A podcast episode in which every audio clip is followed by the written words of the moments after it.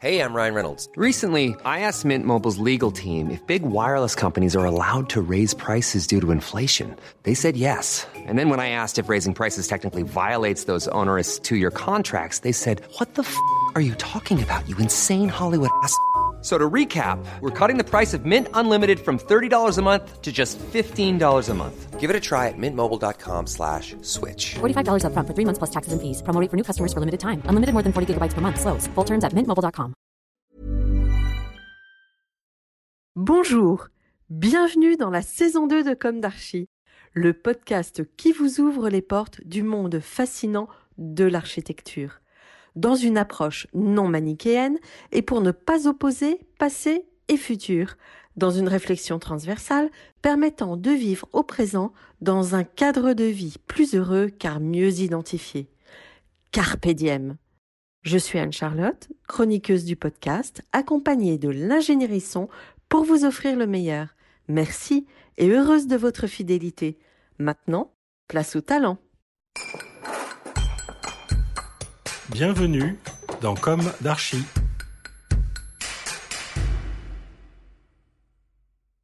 Chers auditeurs, ravis de vous retrouver aujourd'hui en compagnie de l'agence Bond Society.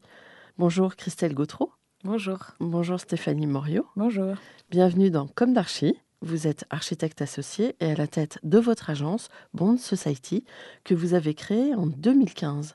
Une très jeune agence d'une dizaine de personnes, jeunes comme ses dirigeantes. Je vous ai identifié lorsque j'ai réalisé l'interview de l'agence Calque, à laquelle vous êtes associé, sur un grand projet de transformation de bureaux en logement à Paris, le 42 Cambronne ou Pong. Plus de 15 000 m2 pour un projet de construction de 20 millions d'euros. Alors permettez-moi de me mettre en mode Jones. Avec l'enthousiasme peut-être un peu naïf qui me caractérise, j'ai kiffé le nom et les images du projet. Puis je suis allée voir sur votre site et j'y ai deviné un parcours à l'évolution rapide, très net, passant d'un petit projet de transformation de 800 mètres carrés l'industrie, sans doute une première commande, à des commandes en association avec des confrères qui comptent. On a cité Calque, mais aussi Fabrice du Sapin, Mu Architecture, d'Audrey Vignier et Associés, puis des commandes beaucoup plus conséquentes en solo et ou en tant que mandataire, porte de Montreuil notamment. Vous semblez incarner avec beaucoup de clarté l'idée de transition écologique et de mutation des usages, tout en assumant la réalité constructive. Le moins que l'on puisse dire est que vous retroussez vos manches. Je préfère vous laisser dès maintenant la parole car j'ai un tas de questions à vous poser. On va commencer comme d'habitude dans Comme d'Archie par euh, les questions quel est votre parcours? Quelles ont été vos jeunesses respectives? Où s'est ancrée votre envie d'architecture? Quelles ont été vos études? L'avantage, c'est que c'est encore tout frais pour vous. Oui. pas trop lointain. Pas en trop tout cas. lointain. Alors, Je laquelle commence, commence? Ah, Je vais commencer. Euh, alors moi, ma jeunesse, moi j'ai grandi, euh, j'ai grandi euh, en Bretagne au bord de la mer, dans un tout petit village euh, un peu perdu au fond du golfe du Morbihan. Et je pense que mon envie d'architecture, je l'ai compris assez tard, même quelques années après avoir fini, euh, fini les études, a démarré, je pense, très très petite et une toute petite enfance euh, par une espèce de passion euh, du bricolage et de la fabrication dans lesquelles je pense que j'ai, ouais, je suis tombée très très jeune et, euh, et cette fascination de, de, pouvoir réfléchir et créer dans sa tête des objets ou des espaces ou des petites installations à l'échelle à l'échelle d'un enfant hein, et de pouvoir ensuite les réaliser, les construire. Et puis, en fait, je pense que c'est comme ça qu'est née mon envie d'architecture, même si je m'en suis pas du tout rendu compte euh, avec autant de clarté euh, pendant Oui, mes à la études. sortie de, Voilà, du ouais. bac, en fait. Voilà, c'est après ça. le bac. C'est ça. Puis au moment du bac, en fait, c'est toujours un peu l'angoisse de savoir Mm. euh, qu'est-ce qu'on va faire, qu'est-ce qu'on va faire les 40 prochaines années. Donc voilà. Et puis finalement, euh, je me suis inscrite euh, à l'école d'architecture un an après le bac parce que euh, je pense que j'étais quand même un peu dissipée. Puis j'avais peur de choisir. Donc j'ai fait une année de prépa à appliquer. Je savais pas trop pourquoi. Et puis en fait, ça a confirmé mon choix de vouloir faire de l'architecture. Et donc j'ai commencé mes études à Nantes où j'ai fait ma licence, mon master. J'ai fait aussi un, un, an de passage à Prague pour l'Erasmus, où c'était hyper enrichissant, plutôt d'un point de vue euh, culturel et puis échange humain, etc. Parce que l'Erasmus, euh, sans se mentir, on n'était pas, enfin en tout cas moi j'étais pas non plus très assidue au cours, même si on en avait déjà pas beaucoup. Euh, mais l'intérêt c'était aussi de se confronter à d'autres cultures, aux autres étudiants et puis à une ville et une manière de vivre qui était très différente de ce que je pouvais connaître à l'époque. Et puis voilà, j'ai été diplômée euh, et puis je suis montée à Paris euh, parce qu'à l'époque c'était la fin de crise en fait de 2008. Euh, donc moi suis été diplômée en 2011-2012 et il y avait quand même pas beaucoup de boulot, c'était un peu compliqué. Et puis donc je suis montée à Paris pour trouver du boulot. J'ai commencé par un boulot qui n'était pas très intéressant, mais qui avait le mérite de pouvoir me faire manger et gagner de l'argent. Euh, voilà. Et puis ensuite, euh, on s'est rencontrés avec Christelle, mais je vais lui laisser la parole pour qu'elle qu'elle raconte son histoire. Ah oui, après je raconterai euh, comment on s'est rencontrés. oui, donc moi, bah, j'ai grandi en, région parisienne, en Ile-de-France, dans le Val-de-Marne, et puis également à Nantes. Et j'ai commencé mes études à Nantes. Et ma rencontre avec l'architecture, bah, un peu comme Steph, je ne saurais pas vraiment dire à quel moment c'est apparu, mais je sais qu'enfant, j'étais très passionnée de Pareil, de bricolage, je passais mes étés dans l'établi euh, de mon père à fabriquer des, des, maisons et des bateaux pour mes Playmobil en bois, à pyrograver, à, et puis, euh, j'aimais beaucoup les châteaux et j'ai aussi grandi et je sais que ça marque aussi aujourd'hui mes sensibilités dans la maison des années 30 de mes grands-parents en Ile-de-France. Donc, euh, il y avait tous ces. Enfin, il y a des choses en fait qu'on on, s'aperçoit aujourd'hui que ça nous a marqué dans l'enfance. Mais euh, Et puis, bon, bref, je grandis à Nantes et, et puis finalement, je me retrouve un peu par hasard je dessinais un peu des maisons à dos, mais rien n'était. Voilà, c'est pas, pas quelque chose qui était ancré dans ma famille, en fait, l'architecture. Et puis, euh, je, commence des études d'archi en. Pas les arts non plus euh, non, pas tant. Non, non. Et c'est vraiment. Euh, c'est plus par la question sociale. Je pense que l'architecture me touchait aussi. Et, euh, et, puis je commence des études et sans m'en apercevoir, en quelques mois, je me rends compte que euh, je suis très bien là où je suis et que j'ai envie de me lever le matin et d'aller étudier, même si évidemment certains cours étaient plus, plus excitants que d'autres dans les premières années. Et puis ensuite, je fais deux années à l'école de Nantes et, euh, et je déménage à Paris plutôt pour des raisons personnelles, mais finalement, je me retrouve à étudier à la Villette et ça me correspondait très très bien comme école parce que euh, c'était très libre euh, et, je pense que j'avais déjà une certaine maturité et j'avais envie de choisir les, cours dans lesquels j'allais. Et la Villette proposait vraiment une pluralité de, cours et d'enseignants. Euh, le côté fac, ça m'allait bien. Enfin, c'est pas une fac, mais il y avait un côté comme ça un peu dans cette école. Et puis j'ai également fait un Erasmus à Prague, mais quelques années avant, avant Steph. On s'était pas encore rencontrés. Et ensuite, je suis revenue à Paris. Je suis partie faire un stage à Londres. J'ai fait mon diplôme à la Villette. Et j'ai commencé chez Ration et Robert euh, pendant un an et demi. J'ai appris, mais disons que c'était pas du tout la taille d'agence qui me correspondait. C'était beaucoup trop grand. En revanche, je me suis fait de vrais amis là-bas et c'était un premier pas dans quelque part euh, le, milieu archi aussi professionnel. Et ensuite, j'ai été recrutée chez euh, Fabrice Dussapin par en fait, le mari de mon ancienne chef de projet qui avait parlé de moi, il cherchait quelqu'un. Et j'entre en 2011 chez Fabrice Dussapin, juste après la séparation avec euh, François Leclerc. Et là, euh, on a mis peut-être euh, un mois ou deux à, apprendre à se connaître avec Fabrice. Et très rapidement, il s'est trouvé qu'il y a une relation de confiance qui s'est tissée. Et, je me suis dit, pour rien cacher, à cette époque-là, j'avais presque envie d'aller un peu dans une plus jeune agence, en fait. On est jeune, on sort de l'école. Et puis, en fait, on... et là, Steph, t'es arrivé quelques mois après. Et, là, on, on a travaillé, pas au départ l'une en face de l'autre, mais on a travaillé quand même quatre ans l'une en face de l'autre chez Fabrice. Et c'est ça qui a fait qu'on a petit à petit euh, créé nos liens. C'était une rencontre euh, professionnelle et, puis c'est devenu amical. Et puis c'est un mélange entre nous deux euh, de professionnels et d'amitié. Mais c'est vrai que, en fait, je pense que cette rencontre dans cette agence euh, chez Fabrice, on était toutes les deux assez jeunes. On a eu toutes les deux la chance d'avoir cette euh, relation avec Fabrice euh, de confiance. Et il nous a bah, confié des responsabilités, en fait, très très jeunes, mais des grosses responsabilités, parce qu'il travaillait quand même sur des, des, projets importants, de taille importante. Et donc, on, était aussi parfois euh, dans des galères respectives et communes. Et, donc, on a commencé nos échanges en fait sur le métier de l'architecture et sur ce que c'était que d'être architecte à nos âges à cette époque-là, de manière un peu informelle. Et comme on bossait beaucoup, bah, on avait aussi des, des moments de d'échanges en fait en dehors de la production qu'on faisait chez Fabrice, d'échanges et puis de rêves, je pense aussi de, de partage en fait d'idéaux de notre métier et, et puis on s'est un peu tourné autour pendant des années en se disant que on avait un peu envie d'avoir euh, chacune une entreprise. Et puis bon voilà, et ça s'est construit au fur et à mesure euh, notre relation beaucoup euh, ouais, autour de ce bureau. Et puis du coup, juste en fait, on, on s'est pas du tout dit à ce moment-là qu'on allait créer une agence ensemble. Mais d'ailleurs, on avait des projets en parallèle. Mmh. Mais euh, on a, en fait, c'est après, quand on est parti de chez Fabrice, qu'on s'est retrouvé en fait, euh, mais et qu'on s'est aperçu que finalement, pendant des années, sans, sans vraiment s'en rendre compte, on partageait comme ça beaucoup de réflexions sur l'architecture. Donc euh, c'est toujours, il y a un temps de décalage un peu. Et ces réflexions, c'était, on peut. Ah oui, on peut en parler. En, fait, je pense qu'il y, y, a déjà une, une vision commune qu'on partageait sans trop forcément s'en rendre compte au début, mais qui était de se dire le jour où on aura euh, une agence, que ce soit ensemble ou pas ensemble, peu importe, c'était assez fondamental pour nous de, se dire qu'on était qu'on serait à la fois de toute façon architecte, mais aussi chef d'entreprise.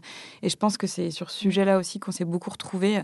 C'était de se dire, bah, effectivement, on a des responsabilités en tant qu'architecte, on a des rêves, on a une manière de, concevoir euh, notre métier, beaucoup tourné autour de, l'usage, de construire pour l'autre.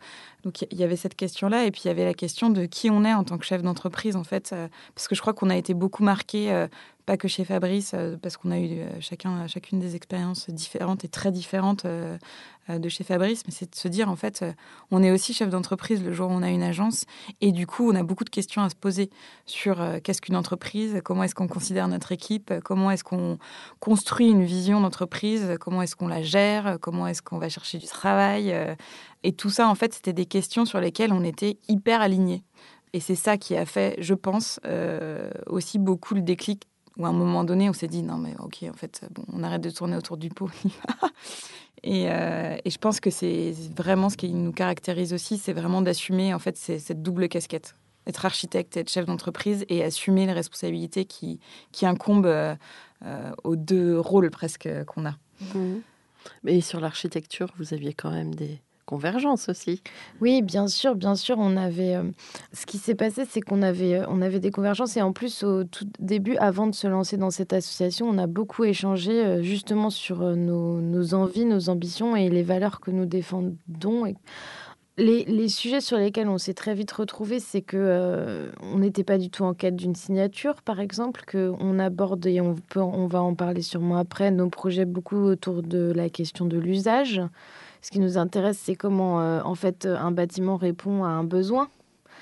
On, s'était rendu compte que euh, on avait euh, que très vite le métier d'architecte pouvait être un métier où on était pris dans une production et qu'en fait les, moments et les espaces de réflexion, on, disait euh, quand, on était chez Fabrice à la fin, même si Fabrice est un très grand architecte et qui nous a transmis énormément, mais nous on carburait tellement, on disait mais on a perdu nos rêves de gosse un peu, on prend plus le temps d'observer la société, donc on était toutes les deux, on a convergé aussi sur cette idée que être architecte c'était avoir une responsabilité contemporaine aussi, c'est-à-dire que comment on répond à des besoins aujourd'hui, donc euh, d'avoir ce temps d'observation.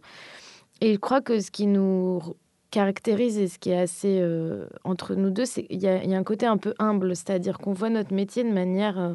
Euh, on est presque au service d'un besoin qu'ont les personnes qui vont habiter ou les usagers de nos bâtiments. Et et c'est surtout dans la démarche de dire on observe, on regarde, et, ensuite, nous, notre rôle, c'est de dessiner cet espace qui sera la réponse à, ce besoin. C'est pour ça qu'on parle souvent d'usage. Et, ça, on était, c'était quelque chose qui était très convergent. Et finalement, l'architecture et, l'enveloppe, et le, résultat de ça, et vient toujours après. D'ailleurs, on, dessine souvent assez tard les façades, même si on est dans une euh, approche... Euh, aussi d'insertion urbaine ou d'insertion euh, territoriale, bien sûr, mais disons qu'on n'est pas du tout dans l'objet. Et ça, c'est quelque chose, très vite, on s'est rendu compte aussi qu'on n'était euh, pas en quête de grands gestes. Oui, détaché et de l'ego et de l'objet. Oui, exactement. Un peu, de tout... vous appartenez bien à votre génération aussi, dans le sens où c'est... Les architectes qui ont 70 ans aujourd'hui étaient très ancrés dans le dans la notoriété et justement dans, dans l'objet architectural et que Mmh.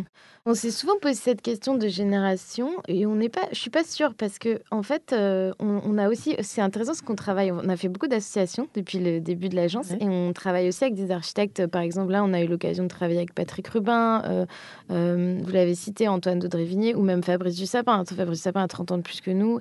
Et en fait, c'est des architectes eux qui étaient pas du tout dans l'idée du geste quand même, qui sont vraiment dans les questions d'usage.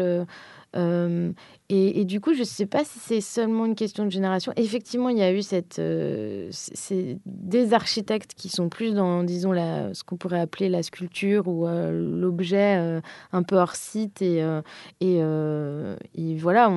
Mais il y a aussi des jeunes dans notre génération qui peuvent avoir cette approche-là. Ah oui Oui. Enfin, hmm, je sais que moi, je l'ai vécu cette période-là. Et c'est vrai que ceux qui émergeaient, il y mm. avait une espèce de course euh, euh, au maire qui, qui, sortirait le plus bel objet. Euh. Non, mais c'est vrai, c'est vrai. Et puis les, la notoriété des agents se construisait là-dessus. Puis après, les, les concours ont commencé à absorber des personnalités internationales, etc. Il y a eu toute cette période. Oui, c'est vrai. Non, mais mm. notamment au niveau de la notoriété. c'est vrai que... voilà. Mais après, c'est intéressant de savoir que de votre génération, il y en a qui sont encore dans ce dans cette, logique-là. Mm. C'est marrant.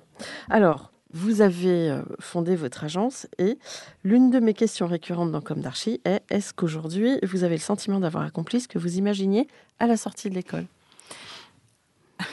Alors moi, naïvement, je pense qu'à la sortie de l'école, je me disais c'est génial maintenant.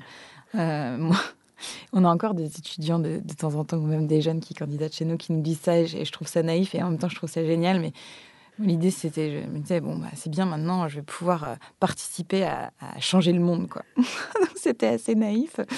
Mais en même temps, je pense que c'est quand même euh, une espèce de, d'utopie, comme ça, de se dire que, bah, qu'on va pouvoir accompagner, en fait, c'est plutôt accompagner les changements, euh, les changements sociétaux, d'usage, etc. Mais finalement, à la sortie de l'école, moi, j'étais assez plus stressée en fait de me dire est-ce que je vais réussir à faire mon métier et trouver du boulot et comment je vais faire, plutôt que d'être dans, une construction finalement de, du rêve de ce qu'allait être euh, mon parcours en fait, ou en tout cas la manière de, de d'exercer ma profession. Euh, je trouve que depuis qu'on a monté l'agence, je suis beaucoup plus dans ce que j'imaginais, même si c'était pas très clair, de dire qu'effectivement, euh, on puisse être à la fois euh, un peu chercheur, euh, un peu concepteur, bâtisseur. Enfin, en fait, c'était tous ces métiers-là qui, pour nous, on va peut-être en parler après, mais font en fait pour nous la profession d'architecte, en tout cas la manière dont on l'envisage avec Christelle. Mais par contre, avoir le sentiment d'avoir accompli quelque chose, non, pas du tout. Enfin, je, pense que on accomplit des petites choses au quotidien, mais en tout cas, il en reste tellement à faire, on a encore tellement d'envie que je ne sais pas si un jour j'aurai le sentiment d'avoir accompli. Euh, mm. euh, euh, ouais, d'avoir accompli en fait quelque chose. C'est pour moi c'est la magie du métier aussi, c'est qu'en fait il se renouvelle en permanence puisqu'il accompagne le monde et qu'on est en mouvement en fait. Donc mm. Christelle? Oui, alors moi, un petit peu quand même sur un sujet. Alors, je ne savais pas du tout quel architecte je serais en sortant de l'école. Et d'ailleurs, c'est marrant parce que quand j'étais étudiante, je me passionnais pour les, les, les écoles, etc. J'étais pas forcément très touchée par l'habitat, alors qu'aujourd'hui, je crois que c'est un des sujets qui me fait me lever le matin. Donc, il y a eu plein de surprises aussi euh, dans le parcours et des révélations. Mais alors, en revanche, je crois que j'avais quand même déjà un petit peu à cœur euh, et, conscience des responsabilités de société et un peu politique. J'avais fait mon diplôme sur l'aéroport de Notre-Dame-des-Landes et, et je m'étais quand même dit que euh, que si je, si je fais ce métier, il faut que je le fasse avec un, engagement, une responsabilité et une conscience de société. Enfin, c'est un peu politique quand même comme profession. Et j'avais aussi un petit peu quand même déjà la petite graine de, créer une agence, et, euh, mais pas dans le sens euh, de créer la plus grande agence, etc. C'est pas du tout ces ambitions-là, mais d'ailleurs on les a encore aujourd'hui. C'est plutôt de dire, euh, on dit souvent que Bond Society c'est une plateforme, c'est un terrain de jeu. Ça, c'était ça. Je me disais, si un jour je crée une agence, bah, comme disait Steph, être un peu chercheuse, bâtisseuse, etc., c'est un peu un laboratoire qui va nous permettre à nous, mais aussi à toute notre équipe, de partir en exploration. Et ça, j'avais déjà un petit peu ça quand même à la sortie de l'école. Mais euh, je rajoute un petit truc, je pense qu'on n'en a pas parlé tout à l'heure, mais je pense que ce qui nous, ce qui nous réunit aussi avec Christelle, c'est une forme de quête de liberté. Euh, on, on je pense que ça, par contre, euh, on l'a depuis, je pense, très petite, toutes les deux. Et, et, je pense que quand même, je, je, réfléchis un peu à haute voix là, mais je pense qu'effectivement, je pense qu'à la sortie de l'école, toutes les deux, même sans trop s'en rendre compte, on avait quand même ce, besoin en fait de, pouvoir se sentir libre sans trop savoir euh, effectivement, on avait toutes les deux l'ambition de pouvoir euh, un jour avoir une, entreprise et de pouvoir s'exprimer à, euh, travers cette entreprise. Mais je pense qu'en fait, c'était aussi une envie de liberté et de pouvoir avoir une forme de, liberté d'expression au travers de notre métier d'architecte. Et je pense qu'on s'est aussi créé en fait euh, la possibilité d'avoir cette liberté en créant l'agence, même si on n'est pas complètement libre et, on ne le sera jamais, ce qui est normal. Parce que c'est un métier très contraint. Bien sûr. Mmh. Mais de pouvoir, enfin, de pouvoir trouver cette, cette liberté dans la contrainte, je pense que c'est, je pense que ça nous anime profondément. Vous êtes les chefs d'orchestre. Oui. Alors vous avez déjà anticipé sur ma question. Euh, je voulais vous demander pourquoi vous aviez choisi le nom de Bond Society. Euh, en fait, donc Bond, euh, c'est un synonyme de Lynx en anglais. Et, et quand on a donc nos premières années, euh, et ça c'est aussi un sujet où on s'est retrouvés, nos premières années, euh, on a travaillé, euh, donc Fabrice nous a donné très tôt de grandes responsabilités. On était chef de projet à 27-28 ans sur des grands projets. on s'est rendu compte que pour construire un projet disons, intelligent qui répond bien à la question, euh, c'était impossible de le faire seul et qu'en fait, c'était euh, finalement la rencontre entre une maîtrise d'ouvrage, euh, une, maîtrise d'œuvre, les architectes, les bureaux d'études, parfois les futurs usagers et les futurs habitants ou les futurs écoliers, etc. Et du coup, on s'est, dit tout de suite qu'on serait toujours plus fort à plusieurs et que c'est pas parce qu'on est les chefs d'orchestre en tant qu'architecte qu'on est meilleur ou au-dessus des autres. C'est aussi des rencontres avec des entreprises de construction. Et donc l'idée, c'est de défendre cette idée de faire ensemble, de faire euh, le collectif. Euh, voilà, je ne sais pas si tu veux rajouter quelque chose. Ouais, pour autant, il faut quand même s'imposer. Oui, bien, sûr. Bien sûr. Non, mais je, bah, pense qu'il y avait cette volonté, effectivement, de, dire il faut qu'il y ait une direction qui soit donnée à un, moment donné, mais il faut aussi la partager, cette direction. Et, euh, comprendre que euh, sur la vie d'un projet, euh, il y a évidemment des intérêts qui sont parfois divergents, qu'il faut savoir réaligner, etc. Et donc, c'était plutôt de faire avec que de faire contre. En fait, l'idée, c'était vraiment ça, c'est-à-dire de pouvoir fédérer tout le monde plutôt que de dire moi, grand chef, je vais pouvoir faire tout seul. Et puis je pense que l'autre sujet de Bond Society, pourquoi, pourquoi c'est un nom? Parce que ça s'appelle pas non plus Gautreau Morio. Et c'était aussi une volonté euh, parce que euh, finalement, euh, l'entreprise qu'on a construite aujourd'hui, on est dans une phase où presque elle se co-construit aussi avec l'équipe. Et c'était une manière de pouvoir rendre possible l'appropriation par d'autres personnes de notre équipe l'appropriation finalement de cette plateforme, de ce terrain de jeu dont parlait Christelle, qu'il nous appartienne, mais qu'on puisse le partager aussi très facilement et que ce soit pas une entité euh, qui appartienne à deux personnes uniquement. Hmm. Voilà. Bon, là, je vais faire un petit jeu de mots. Est-ce que vous vous considérez comme des Bond Girls? Euh, Si je puis me permettre, qu'induit votre métier sur votre vie personnelle? Vous répondez vraiment euh, à votre guise.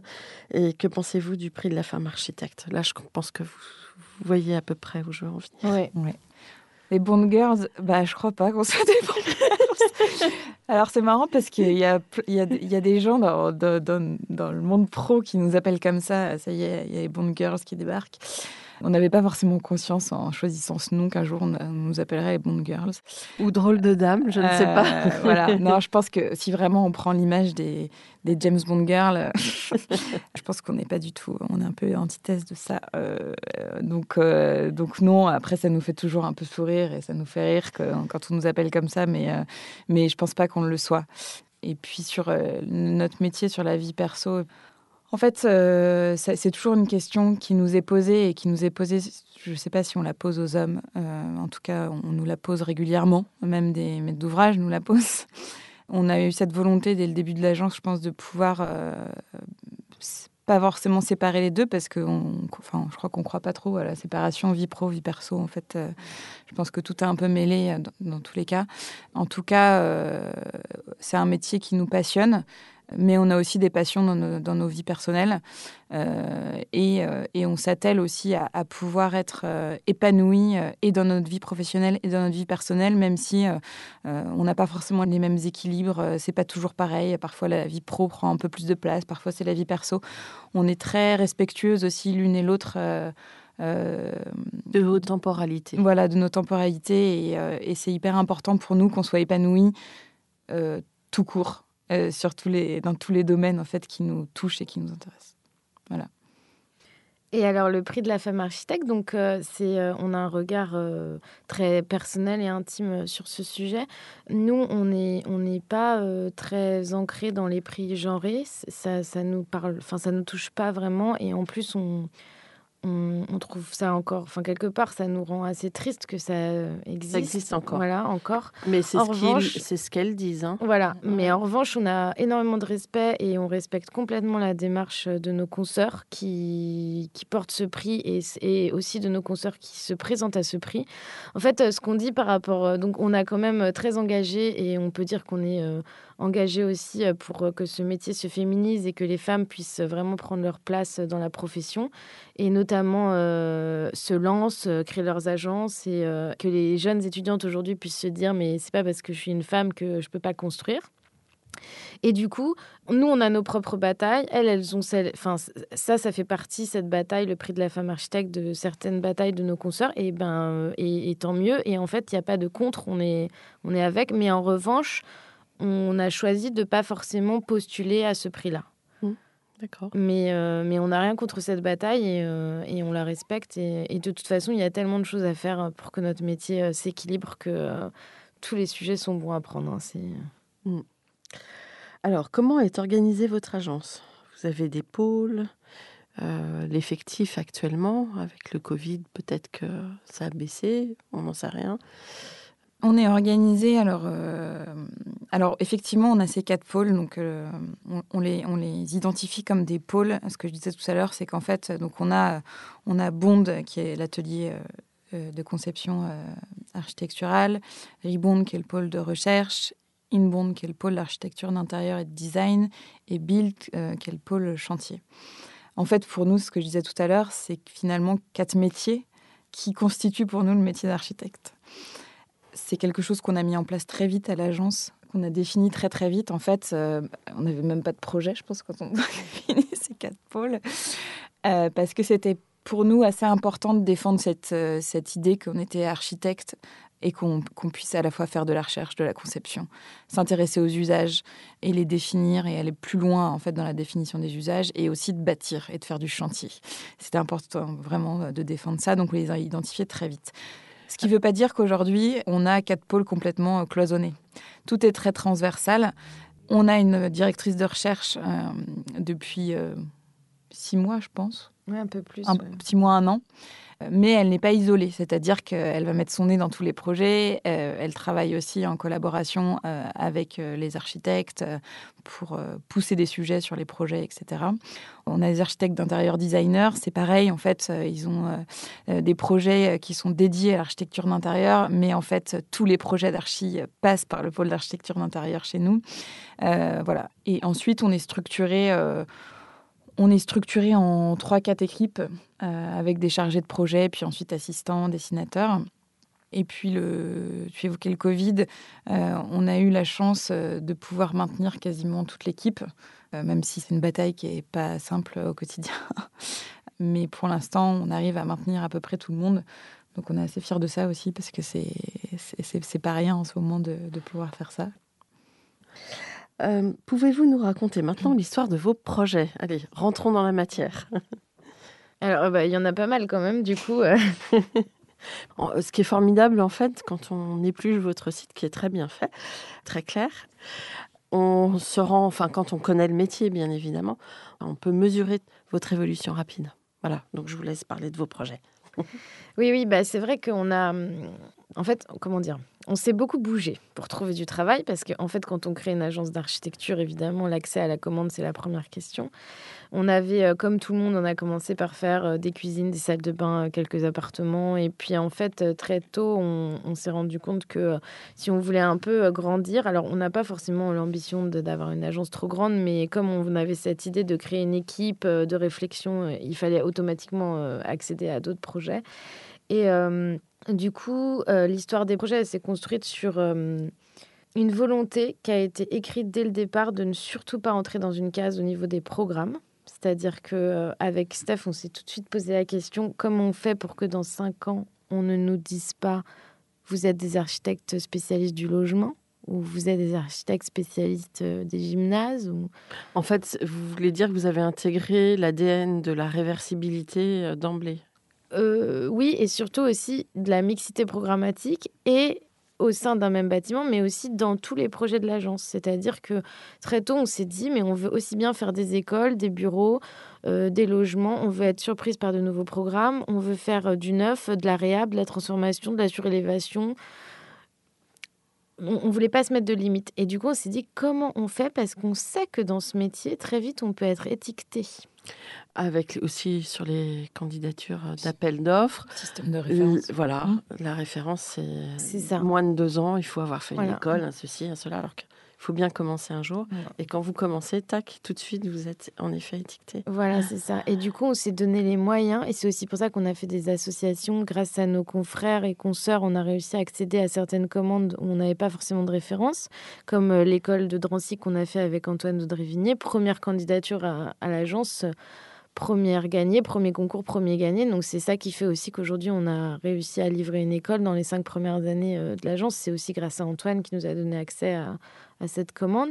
Euh, ensuite, on, a, on avait aussi cette idée de conserver les sujets de recherche. Donc en fait, quelque part, on a allumé euh, plein de feux avec plein de casseroles différentes et on s'est dit, OK, en gros, les deux premières années, il faut absolument qu'on trouve des projets très variés, très différents pour nous finalement se nourrir de cette diversité apportée par différentes situations, différents territoires, et, aussi pour que l'agence puisse commencer à écrire son histoire en étant assez ouverte et, finalement euh, ne surtout pas entrer dans une case. Oui, puis je pense que effectivement on a eu, on a eu la chance d'avoir des concerts et des, confrères qui nous ont euh, fait confiance aussi et, permis d'accéder à ces commandes. Et puis, euh, euh, si on fait l'histoire des projets, des commandes, on est passé effectivement de, plus petites commandes parce que, faut pas se mentir, les maîtres d'ouvrage, euh, on en a fait un des rendez-vous pour aller se présenter, même pour aller se représenter, parce qu'en fait, on avait déjà un petit réseau qui était, qui était petit, mais qui, qui a le mérite d'exister. Et il y en a quand même beaucoup qui nous ont dit oui, bah, c'est super, mais revenez nous voir quand vous aurez livré. Bon, donc si on part de ce principe-là, effectivement, on livre jamais. Mais donc, on, a fait ces euh, premières collaborations. Et puis, euh, et puis, en fait, on a eu aussi euh, la chance d'arriver dans une période où il y a tous ces appels à projets innovants qui ont été lancés. Et les collectivités et les maîtres d'ouvrage étaient aussi en quête de jeunesse et de nouvelles idées, etc. Et du coup, ça nous a aussi permis, en fait, de trouver une place qu'on soit écouté, en fait, qu'on ait la place de s'exprimer. Et donc, ça nous a vraiment ouvert des portes et permis d'accéder à des projets de plus grande envergure euh, au fur et à mesure des, années en fait. Et puis on a eu, on a eu le soutien euh, quand même, il faut le dire, hein, euh, important du pavillon de l'Arsenal et de la mairie de Paris via, via la recherche et Faire Paris qui nous a quand même donné des clés pour ouvrir des portes. Vous êtes lauréate, oui, on n'a pas parlé de, de, vos prix, peut-être que Oui, bah en fait, on a alors on a fait on a fait plusieurs enfin, on avait du temps aussi au début, euh, plus de temps au début de l'agence parce qu'il y a eu moins de projets. Euh, donc on a fait des concours d'idées. Euh, on a, d'ailleurs fait un concours qui s'appelait l'habitat du futur sur le territoire d'Aix-Marseille. C'était une, première étape. Et puis ensuite on a candidaté à Faire Paris 2017, qui était la, la première session de Faire Paris avec le projet de recherche sur le co-living, qui était un sujet qui était qui était un peu émergent en France, mais quand même assez neuf. Euh, ouais, assez nouveau en fait. On n'en entendait pas trop parler. Et donc ça, ça nous a pas mal propulsé en fait. Euh, et puis ensuite, on a gagné euh, une deuxième fois, deux ans après, Faire Paris 2019, avec un sujet sur l'habitat pour les jeunes seniors, parce que c'est aussi un sujet. Enfin, on est quand même très passionné par les questions d'habitat à l'agence. donc tout ça fait que on a eu beaucoup plus de visibilité aussi, et puis une, forme de crédibilité, et puis le, soutien du pavillon et puis de la mairie de Paris. Effectivement, c'est indéniable que ça nous a aussi permis de, pouvoir euh, participer à ces, appels à projets euh, innovants qui en plus de ça sont très médiatisés. Donc en fait, il y a eu toute une série comme ça d'opportunités et aussi de, de projets qu'on a été chercher parce qu'on avait conscience qu'il fallait qu'on existe en fait parce que euh, on peut être, euh, on le sait, on peut être de très bons, très bons architectes, mais si on n'arrive pas à exister, surtout dans le monde dans lequel on vit aujourd'hui, bah, c'est compliqué finalement euh, d'accéder à la commande, quoi. Hmm. Vous parlez de la communication là. Bah, quelque part, oui. Enfin, y... enfin, c'était pas des projets pour faire communication parce que parce que en fait, c'est des projets qui sont aussi même pour nous, euh, ces appels à projets, parce qu'il y en a plein qu'on a perdus, il y en a quelques-uns qu'on a gagnés. Vous avez dû beaucoup travailler. Mais mm. ouais, ceux, qu'on a perdus, en fait, euh, pour nous, c'est toujours l'occasion de faire de la recherche. Donc là, c'était l'occasion de faire de la recherche sur des nouvelles formes d'habitat, sur des nouveaux usages, sur des nouvelles, types de mise en œuvre, sur le réemploi, de rencontrer aussi beaucoup de, partenaires potentiels, euh, de nouveaux métiers aussi euh, pour nous. Enfin, en tout cas, on a bossé avec, euh, avec des écologues, on n'avait pas l'habitude de faire ça, c'est hyper intéressant. En fait, c'est l'occasion de plein de rencontres en fait, qui nous ont aussi enrichis. Et donc, évidemment, il y avait ce sujet derrière de dire, bon, bah, maintenant qu'on a fait ça, est-ce qu'on communique, comment on communique, comment on en parle? Mais ça vient un peu en second, en second de toute façon, la question de la communication. En tout cas, euh, ça permettait d'être identifié par la maîtrise d'ouvrage. Tout à fait. Euh, est-ce que vous aimeriez parler d'un ou de plusieurs projets emblématiques? Oui. Les décrire un petit peu?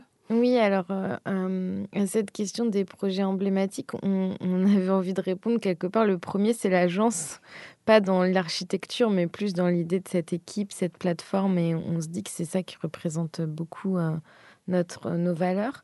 Ensuite, dans les projets emblématiques, effectivement, il y en a quand même certains qui aujourd'hui, euh, on, est très contente. On a tous les projets sur lesquels on travaille nous plaisent. On s'en réjouit tous les jours et pour nous, c'est une grande victoire. Et euh, c'est pas une chance, hein, c'est le résultat de notre. Euh, on a œuvré pour ça.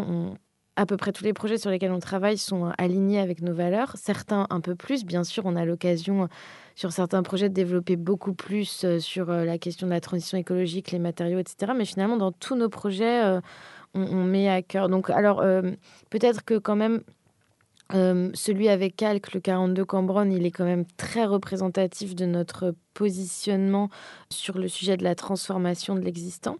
On est convaincu avec Steph que le premier acte finalement dans cette transition euh, aujourd'hui euh, écologique, c'est de transformer et de travailler avec l'existant. Et ça, on, pense que c'est un métier aussi qu'on doit apprendre parce que travailler sur des bâtiments existants et transformer, c'est pas pareil que construire des bâtiments neufs. C'est un vrai. il faut, faut aussi finalement développer de nouvelles compétences, un savoir-faire. Et voilà, donc on transforme là-bas des bureaux des années 70 en, en logement, en habitat, en co-living. Et il y a aussi du coworking, donc avec l'agence Calque pour la foncière Covea. Un autre projet emblématique, c'est quand même la Porte de Montreuil. Donc, c'est cette fameuse consultation, euh, appel à projet innovant international, euh, où là, l'idée était de dire euh, comment on peut construire la ville bas carbone. Alors, c'est un grand mot de dire ça, mais en réalité, ce qui est intéressant dans ces projets, c'est que donc là, on est, quatre architectes. Il y a Tatania Bilbao, Seri, Atelier Georges et, nous aussi. Donc chacun, on a des bâtiments, certains ensemble. Et en fait, l'idée, c'est quand même de dire, est-ce qu'on est capable aujourd'hui de construire des bâtiments denses, c'est-à-dire à R plus 8, R plus 9, en étant le plus vertueux possible, dans le sens en ayant le moins d'impact carbone possible. Parce que finalement, faire un bâtiment en terre crue, en R plus 1, faire une petite école en bois avec toutes les normes même de sécurité incendie, etc., je dis pas que c'est simple, mais disons c'est plus simple. Et cette idée de dire est-ce qu'on peut, dans cette question de la métropole et de la densité, et toujours dans cette idée aussi d'éviter l'étalement urbain, construire aujourd'hui des bâtiments un peu plus haut, en bois, en pierre, en terre crue, etc. Et donc c'est tout un laboratoire et ça c'est assez emblématique. On ne sait pas si on y arrivera, on espère.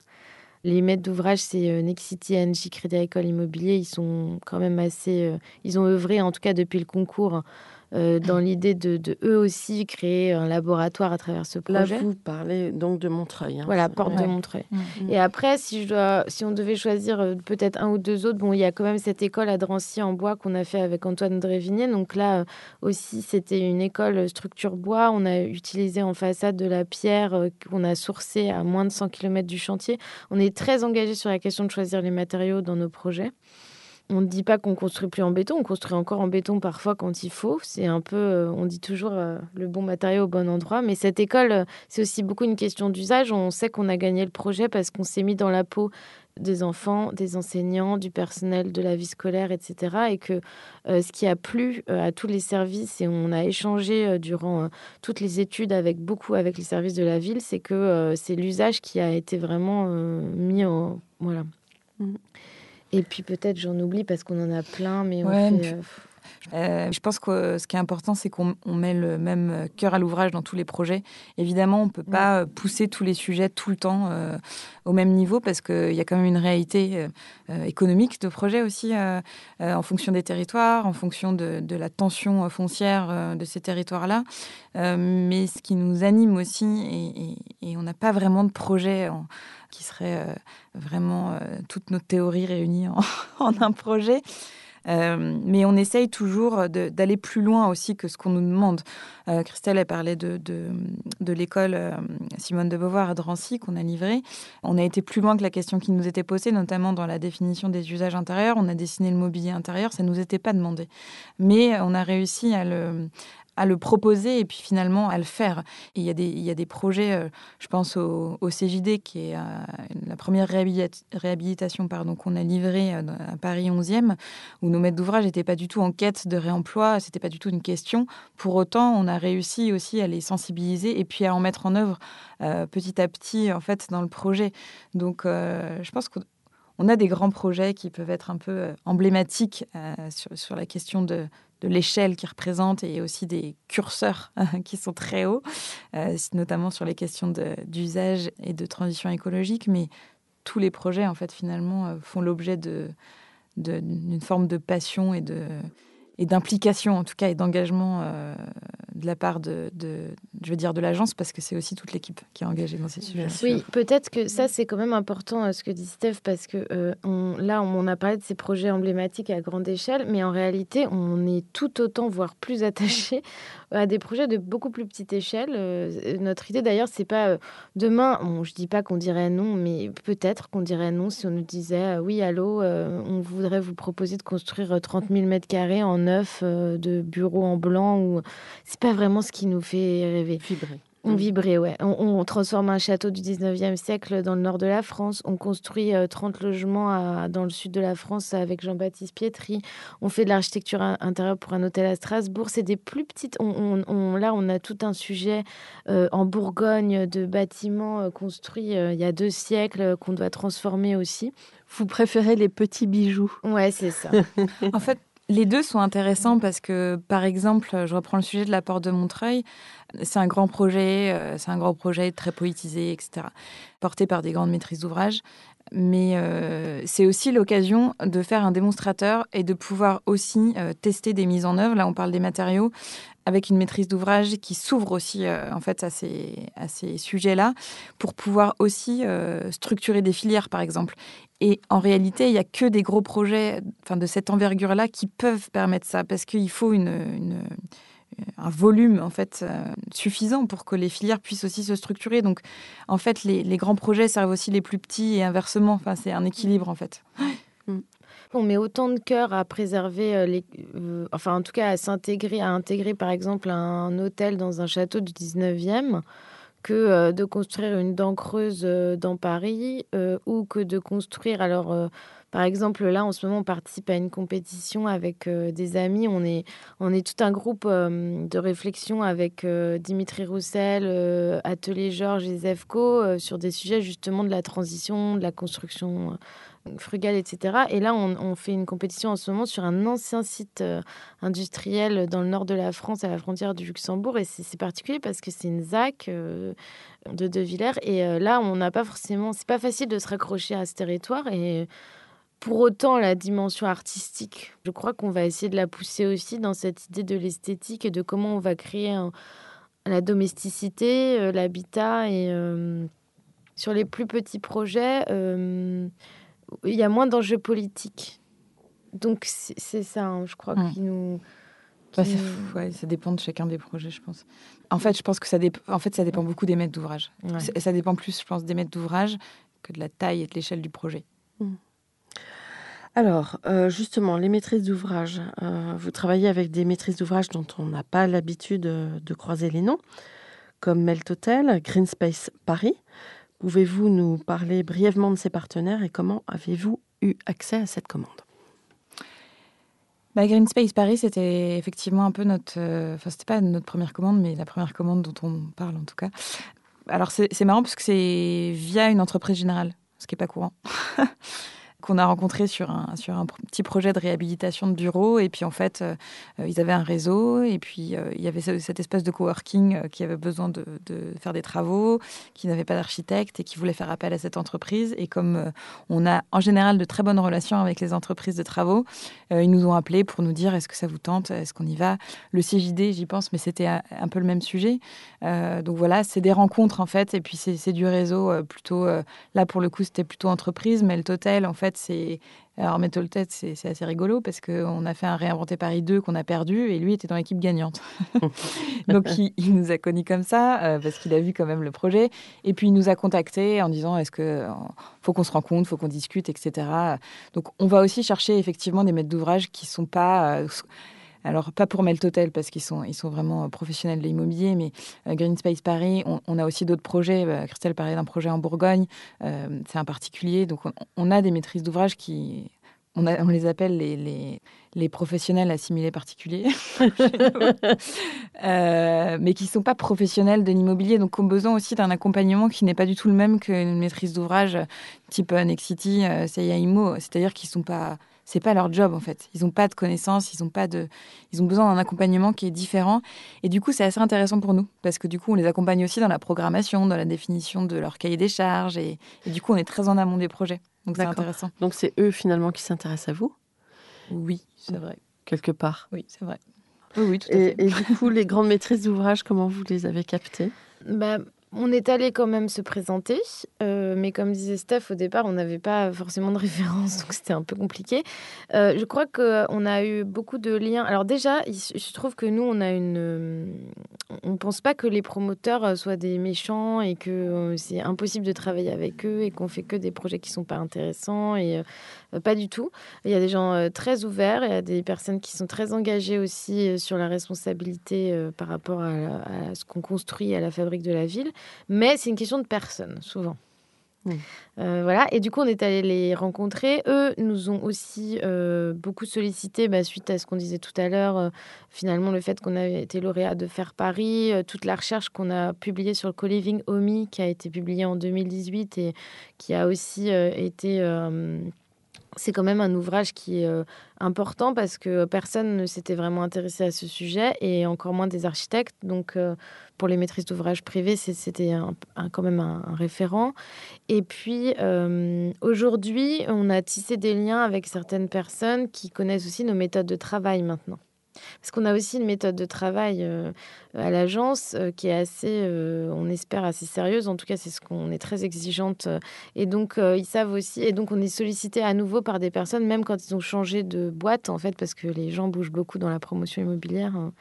Mais, mais on, a remarqué qu'on nous appelait quand même pour des projets qui étaient assez alignés avec ce qu'on défend à l'agence. Et donc, ça, c'est chouette. Alors justement, Pensez-vous que les gros promoteurs sont réellement capables d'opérer une mutation? Car les projets qui sont au rendez-vous de la transition écologique sont-ils vraiment rentables? N'est-ce pas juste pour eux une manière d'assurer leur com, de nous jeter un peu de poudre aux yeux que de développer un projet écolo de temps en temps? Et pendant ce temps-là de continuer tranquillement les opérations de zoning ni vues ni connues Pensez-vous que les architectes, la société civile, puissent les aider, voire les forcer à muter? Et comment? Nous, oui, Vous êtes assez enthousiaste en tout cas. en fait, euh, nous on pense que oui, oui, c'est possible. Et puis euh, il y en a plein qui le font déjà en réalité. Alors évidemment, c'est pas pareil quand on est un grand groupe de promotion immobilière d'opérer une mutation que quand euh, on a un promoteur plus petit, parce qu'évidemment, il faut aussi embarquer je pense, toutes les équipes en interne dans ces sujets-là.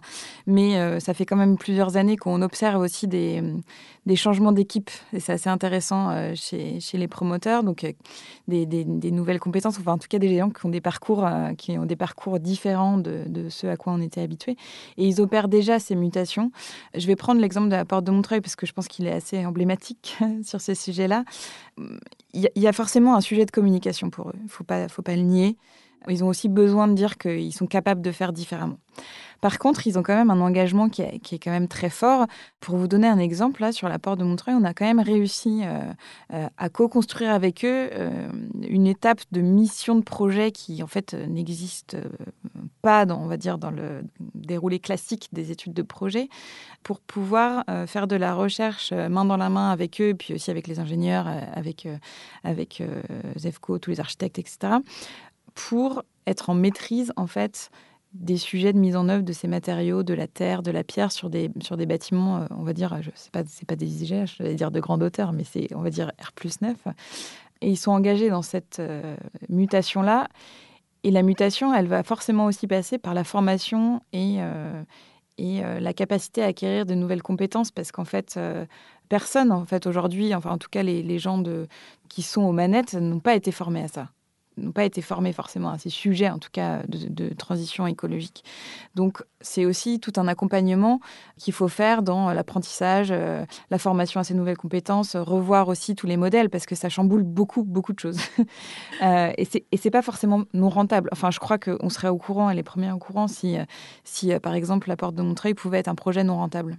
C'est pas le cas. L'objectif, c'est aussi de trouver un modèle qui économiquement est viable pour tout le monde, parce que sinon, ça n'a pas d'intérêt. Donc, euh, c'est une mutation qui va prendre plus de temps, euh, on pense, pour certains, et qui va être plus rapide pour d'autres, mais on pense qu'ils en sont capables. Et c'est aussi, à mon avis, euh, à un moment donné, ils auront peut-être aussi plus le choix que de le faire, mais c'est aussi, euh, je pense, aux politiques euh, euh, publiques aussi de, de, pousser ces sujets-là. Et d'ailleurs, ils, le font, ils, le font déjà sur certains territoires, parce que c'est aussi des volontés politiques qui, qui poussent ces, ces mmh. sujets-là. Et c'est fondamental que la politique et les pouvoirs publics puissent pousser en fait la question de la mutation. Mmh. Et encore plus qu'aujourd'hui, je pense. Alors, juste un petit, une petite question aussi pour nos auditeurs on parle de terre crue, de, de pierre, de bois, de... mais pour un profane, c'est des techniques qui existaient avant. Alors que nous, on en parle et on met ça en perspective avec de l'innovation. Mm. Donc il y a à la fois une redécouverte de savoir-faire, c'est ça? Oui. Oui, c'est des matériaux d'antan en fait. Bah oui. En fait, toute la question, elle est, elle est. En fait, ce qui s'est passé, c'est que l'industrialisation de la, de la, construction, en fait, euh, a aussi appauvri en fait euh, les méthodes de construction. On parle beaucoup du, grand méchant béton euh, en ce moment, mais ça a aussi permis de construire beaucoup de, beaucoup de logements, de construire plus haut, plus vite, etc. Donc, c'est pas non plus un matériau qu'il faut complètement dénigrer. C'est un matériau qui a beaucoup de qualité. Et du coup, aujourd'hui, on se retrouve aussi dans un système réglementaire. Je pense que pour les gens qui connaissent pas forcément euh, le milieu de la construction, il y a un système réglementaire assurantiel qui est tellement, euh, qui, verrouille tellement finalement de, solutions, en tout cas de solutions constructives pour des bâtiments de plus de 2-3 étages qui ne nous permettent pas aujourd'hui d'avoir une, liberté en fait euh, d'utilisation de ces matériaux euh, ces matériaux d'antan en fait qui ont toujours existé. Et du coup euh, c'est effectivement une redécouverte. Alors redécouverte toute mesure gardée mais comment est-ce qu'on fait pour construire avec des, des, gisements et des ressources locales en fait c'est ça la question. Donc il faut passer par une phase test. Voilà. Qui et c'est plus d'investissement. C'est de l'investissement, c'est du temps. Euh, l'idée, c'est que ce temps-là puisse permettre de construire ce projet, on parle de la porte de Montreuil, mais puisse permettre de construire derrière, parce que c'est un projet démonstrateur quand même, c'est ça, puisse permettre de construire plein d'autres projets et aussi plein d'autres projets dans des zones où, le coût de construction euh, devra, être euh, plus bas, parce qu'on est quand même à Paris sur ce projet-là. Donc on sait qu'on a une marge de manœuvre aussi sur le, sur le coût de construction qui n'est pas celui euh, d'une petite ville, clairement. Donc. Alors, en sus de la responsabilité du monde de la promotion, n'y a-t-il pas un dilemme entre le besoin de logement d'une population mondiale qui croît dangereusement et le temps de l'investissement qu'induisent les projets qui intègrent les dimensions de recyclage, réemploi, écologie? Il y a un tiraillement aussi. Oh, oui, oui, non, mais ça c'est sûr, c'est sûr. Après, euh, on sait aller vite sur certains sujets. On sait aller vite. Euh, mhm. quand il s'agit de décider qu'une réglementation thermique passe et que tout le monde doit euh, changer certains modes constructifs, on sait le faire. Et donc là, on pense, nous, que de toute façon, il y a urgence. Il y a urgence à se poser la question avec quoi je construis, qu'est-ce que j'ai dessiné, qu'est-ce que je prescris, euh, est-ce que je pose euh, sur des bâtiments, est-ce que je fais poser sur des bâtiments des matériaux qui viennent du bout du monde, euh, qui sont hyper polluants, comment ont-ils été fabriqués, est-ce que quand je suis face à une un bâtiment existant, comment je peux conserver au maximum justement ce qui existe déjà, le déjà là. et oui, il y a un besoin croissant euh, de logements euh, liés à la démographie, mais euh, mais il y a aussi beaucoup de lieux vides. Hein. On en est tous conscients, des bureaux, des logements, des villes qui ont été désertées. Nous, on est assez convaincus que il y a beaucoup de choses qui sont déjà là et courir après cette production de neuf, on, se pose la question parfois de est-ce que dans 10-15 ans on construira encore du neuf? Mm. C'est pas sûr. Hein. Euh, peut-être qu'on va réussir à tous se loger euh, dans l'existant. Alors, ce qui est étonnant, c'est que quand j'ai commencé à travailler, il y a plus de 25 ans, la question se posait déjà. Et on s'aperçoit que, et on disait déjà, le ex nihilo, euh, c'est c'est voué à disparaître, ex nihilo, donc construire du neuf, en gros. Et en fait, moi, je constate que depuis ce, temps-là, euh, il y a des opérations qui sont de plus en plus grosses qui sortent. Mm. Je pense qu'il y a aussi une question de. Moi, je reviens à la, poétique, mais il y a aussi un, il y a un vrai sujet en fait de, de poétique. Enfin, c'est des volontés poétiques. À un moment donné, euh, euh, c'est aussi leur rôle que de que de que d'imposer des règles en fait et mm. de prendre des engagements forts qui vont forcément pas plaire à tout le monde, effectivement, mm. parce que transformer, c'est pas forcément plus simple que de construire. Mais euh, c'est des engagements politiques. Alors, peut-être que ça viendra, enfin, ça va venir, enfin, moi je suis persuadée que ça vient d'un peu partout, en fait. Ça, vient à la fois de la politique, mais ça vient aussi des engagements euh, euh, de certains maîtres d'ouvrage, des architectes, mais aussi, ça va peut-être, ça vient aussi maintenant des, c'est un peu isolé encore, mais, euh, mais des habitants même qui disent non, mais en fait, moi, j'habiterai pas, j'irai pas habiter dans, euh, dans un pavillonnaire parce que ça n'a pas de sens et je trouve que ça n'a pas de sens. Mais c'est quand même fondamental qu'il y, ait des, des politiques publiques qui soient mises en place sur ces sujets-là et, et, un peu radicales. Et les entreprises de construction doivent aussi muter. Oui. C'est un sujet aussi. Oui, c'est un sujet. Mm. C'est un sujet. Alors, euh, les entreprises de construction, euh, il y a les petits artisans, les entreprises tout corps d'État de taille euh, moyenne, et puis les grands groupes. On voit que. surtout aux majors. Voilà, c'est ça, ouais, c'est ça, mhm. les majors. bah oui, c'est leur business. Et puis, c'est. Alors, en plus, après la reconstruction, après post-seconde guerre mondiale, les Trente Glorieuses, etc., les filières euh, béton se sont développées. Euh, aujourd'hui, ils ont des outils qui sont très performants, très rentables. Euh, si on leur dit demain, bah, on arrête tout, vous mettez toutes vos, vos banches au rebut. Non, mais c'est vrai, c'est un sujet. Les architectes, nous, on a une responsabilité aussi dans la manière dont on dessine. On le disait tout à l'heure. c'est on n'est pas contre le béton, mais c'est quand même facile de dessiner un bâtiment en béton. Mmh. Bien sûr. Je veux dire, on peut tout euh, faire. On peut tout faire. Euh, voilà. Donc euh, là, en ce moment, par exemple, nous, on essaie de lutter contre le voile percé. Mmh. On dit, mais pourquoi on coule autant de béton? Ça sert à rien. Mmh. En faisant des structures poteau dalle ou poteau poutre, et puis on remplit avec des matériaux. Recommençons à dessiner. Voilà, exactement, exactement. On, on, essaie de, de dire, si on doit utiliser le béton, on le met seulement là où on en a besoin. Et ensuite, les, les... peut-être aussi que les artisans et les savoir-faire et les métiers vont se redévelopper. parce que c'est aussi ça, c'est qu'en fait, il y a eu un problème de transmission ces dernières décennies. Mm. Et euh, il y a un problème de matière aussi. Hein. Il y a un problème de matière. Un problème de, matériaux, de filières qui sont pas structurées. Enfin, je ne sais pas si vous avez entendu parler là, mais c'est quand même très compliqué. Le, la, filière bois en France, euh, c'est là, ça devient dramatique. Bon, c'est lié au Covid aussi, hein, mais c'est dramatique là, ce qui, ce qui bah. se passe. Parce que le bois est envoyé à l'étranger pour revenir en France ou ne jamais revenir. Et puis, en fait, euh, là, il y, a des, il y a des pénuries qui sont en train de se, de se créer, qui sont assez colossal en fait parce que tout le monde se dit il faut construire en bois mais en fait la filière elle est pas elle est pas prête en fait. Pourtant on dit que la forêt est là. Oui, mais c'est ça la complexité c'est il y a de la matière euh, première à disposition mais la filière euh, est pas suffisamment structurée pour, pour pouvoir répondre euh, aux besoins. Donc, il faut aller chercher le bois ailleurs. C'est quand même dingue que le bois, soit, le bois français soit envoyé en Chine pour revenir. Enfin, c'est hmm. c'est fou, quoi. les masques, le bois. bon, très brièvement, que pensez-vous des petites maisons que l'on aperçoit dans la presse, construites par des imprimantes 3D et présentées comme les maisons du futur? Est-ce vraiment sérieux quand on pense aux machines sophistiquées qu'induiraient les constructions de ce type à grande échelle? Pour moi, ça n'a pas de sens. brièvement. Bon. Ah voilà. Alors. Euh, D'accord. Vous imaginez le monde d'après, puisqu'on en parle euh, on est assez optimistes toutes les deux de nature. Euh, le monde d'après, euh, on espère qu'il sera plus juste. on espère qu'il sera moins dirigé par la finance et la rentabilité et les marges.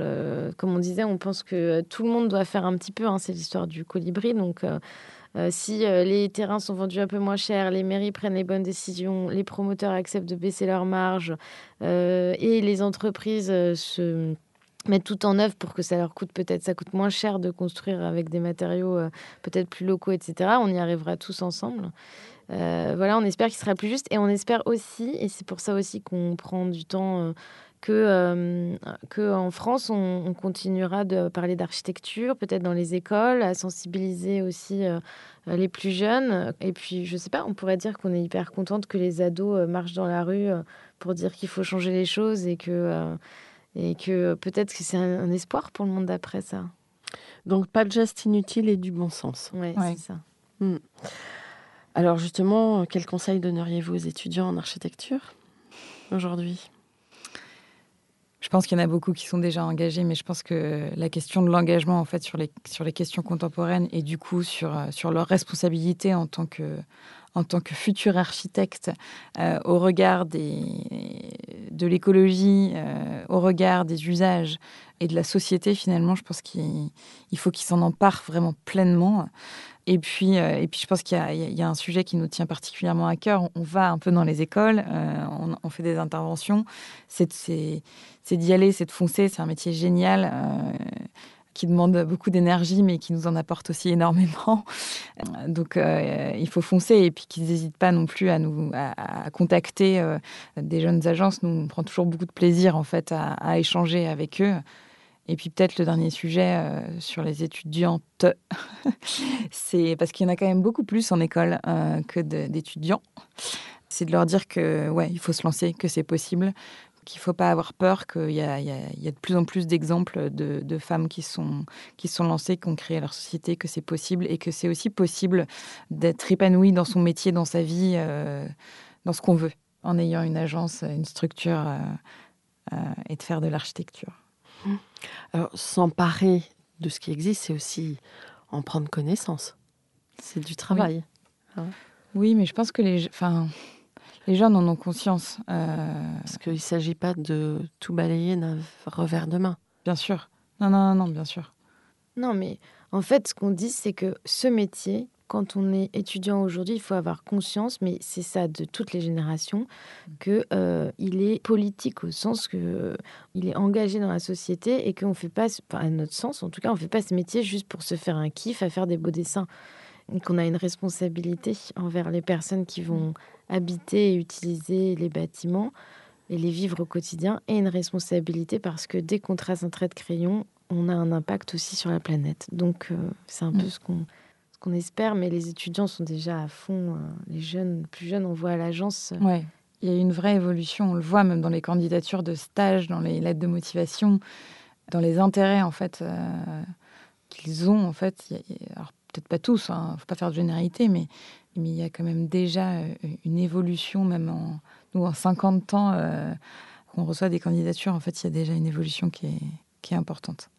Mais dans le sens maturité? Ouais, il y a une maturité, mais, mais, mais bon, il y, a il y en a toujours qui sont pas matures. Hein. mais euh, dans le sens maturité, mais non, vraiment dans le sens de.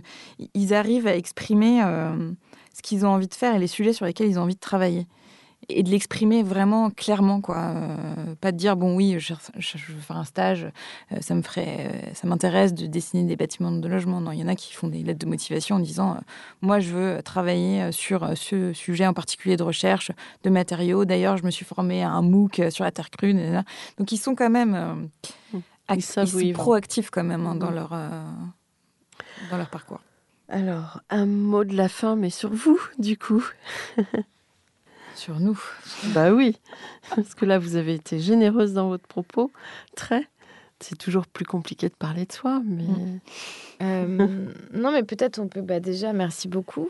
Bah, je vous en prie, avec plaisir. Merci de nous avoir invités et de nous donner l'opportunité de partager en fait euh, ce que nous on vit, ce qu'on construit, ce qu'on fabrique. Euh, on le fait avec beaucoup de, générosité, mais c'est vraiment un échange. C'est plutôt euh, euh, certains sont d'accord, d'autres pas. On n'a pas du tout l'idée d'être donneuse de leçons, mais, en revanche, on a des convictions et on aime bien les partager. On, sait que notre équipe partage nombreuses de ces convictions aussi. Donc c'est vrai qu'au quotidien, à l'agence, il y a souvent des débats, des échanges et on trouve ça important aussi de communiquer.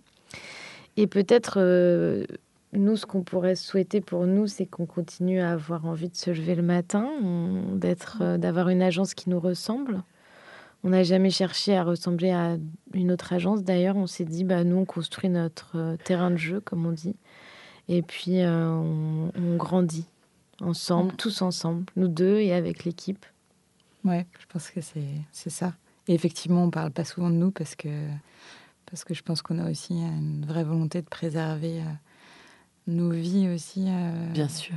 Personnelles, mais, euh, mais ouais, je pense que ce qu'on peut dire aussi, c'est que c'est c'est une super aventure, je pense, et, c'est un peu bateau de dire ça, mais c'est une très belle aventure humaine, euh, je pense, pour nous deux, de partage. Et, et, je pense qu'on on le dit jamais vraiment, mais ça nous permet aussi de grandir dans, dans nos relations, dans l'acceptation de l'autre, que de travailler toutes les deux main dans la main. Et, c'est, et en ça, c'est une aventure assez fascinante de construire euh, une entreprise euh, d'architecture à deux. Bon, en tout cas, bravo pour euh, ce parcours assez brillant. Bravo. Merci. Merci Christelle et Stéphanie. Merci à nos auditeurs. D'ailleurs, chers auditeurs, n'hésitez pas à réagir à nos podcasts en laissant vos commentaires sur les plateformes mises à disposition. Notre page Instagram, at comme podcast, est plus que jamais opérationnelle. Rendez-vous mercredi avec notre version en anglais, puis lundi prochain pour un nouveau sujet. D'ici là, prenez soin de vous. Au revoir.